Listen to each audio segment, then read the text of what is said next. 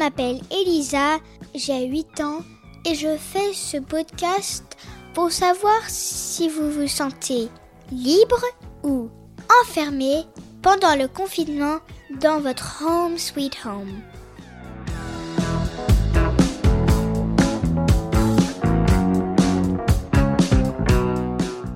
Pour ce dixième épisode, moi, j'ai envie d'arrêter les devoirs. Tous les jours, on a classe avec le maître, comme je vous ai dit. Il nous envoie des devoirs. Tous les jours, il y a des feuilles qui arrivent. Tous les jours. Des maths, du français, de la lecture, de la grammaire, bien sûr. Paraît qu'on peut en faire moins, mais mieux. Marion, elle, elle ne met pas ses quatre enfants à l'école. Depuis toujours, ils restent chez eux pour écouter leur mère être la maîtresse. Comment ça marche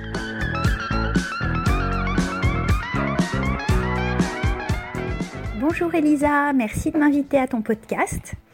Alors comment est-ce que moi je vis le confinement? Eh bien, euh, au quotidien, en fait, euh, il y a une partie qui ne me change pas du tout. C'est en ce qui concerne les enfants, puisque ça fait déjà 5 ans qu'on fait l'école à la maison avec nos quatre enfants, qui ont de 14 à 6 ans aujourd'hui.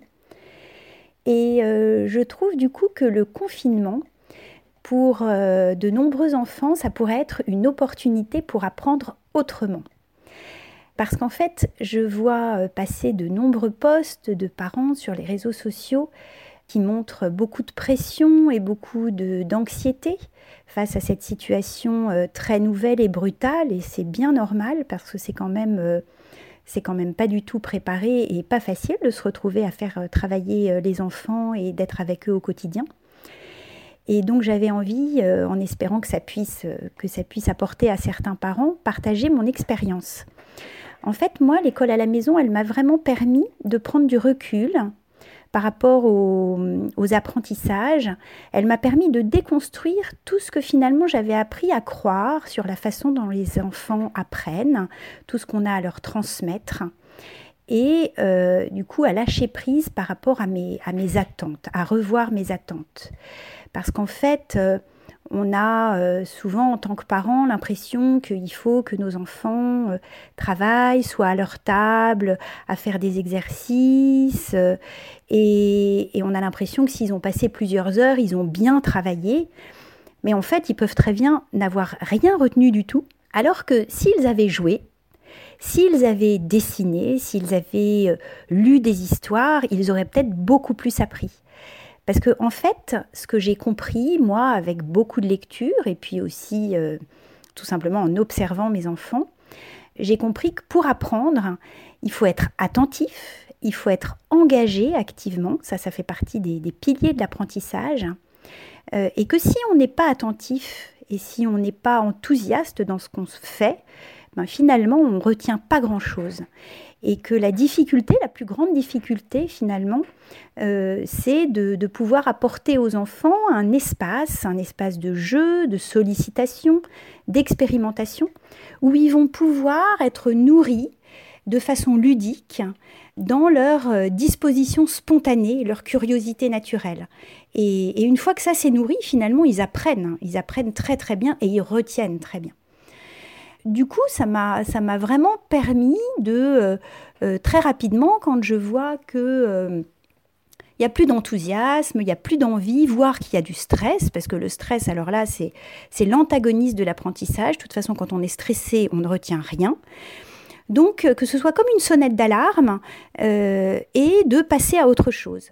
Et euh, cette autre chose, ça peut être les laisser jouer librement, parce que quand, ils jouent librement, ils, voilà, ils sont créatifs, ils, ils coopèrent les uns avec les autres. S'ils sont à plusieurs, ils sont acteurs, donc c'est très, très fort finalement. Ça leur apprend des tas de compétences émotionnelles, sociales euh, cognitive évidemment. Euh, et puis, euh, il peut y avoir aussi de, jouer de la musique, ludique, de, discuter, de débattre en famille. Moi, je fais des ateliers philo avec mes enfants et c'est exceptionnel ce qu'ils peuvent, apprendre avec des débats, apprendre à débattre tout simplement, mais, on apprend plein de notions. Euh, à dessiner, euh, à regarder des, documentaires instructifs. Euh, nous, ce qu'on adore particulièrement, par exemple, c'est des lectures. On part d'une leçon, tout simplement, ou juste d'un poème, ou ou d'une histoire.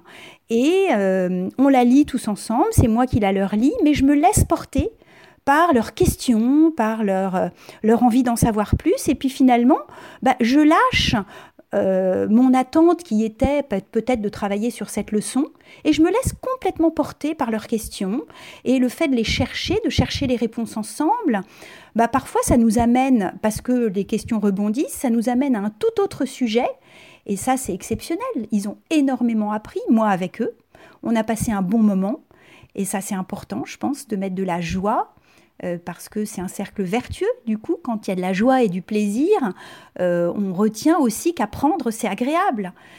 Donc euh, voilà, pour moi, finalement, ce confinement, c'est peut-être cette opportunité qui est offerte aux parents euh, et surtout, j'avais envie de leur dire que si, si leurs enfants travaillent déjà deux heures par jour, moi pour moi, ça me paraît énorme.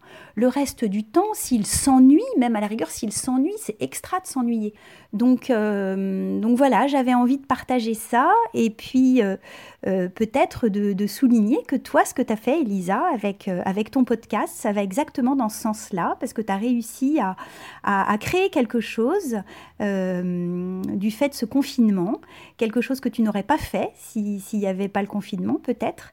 Et je suis sûre que ça te, ça te fait apprendre énormément de choses d'une façon différente, ça te met en lien, ça te fait rencontrer sans doute euh, des, des gens et ça c'est vraiment fort. Et vraiment bravo à toi, bravo à ta maman.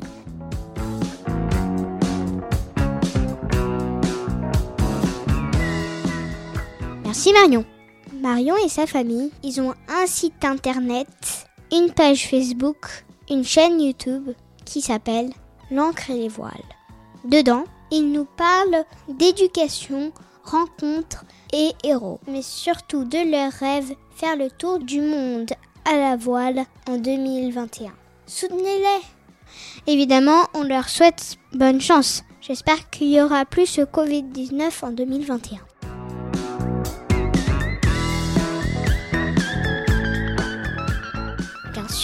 Envoyez-nous vos témoignages en vous enregistrant sur votre dictaphone et vous l'envoyez à marjorie.murphy.yahoo.fr m a r j o r i e m u r p h y at yahoo.fr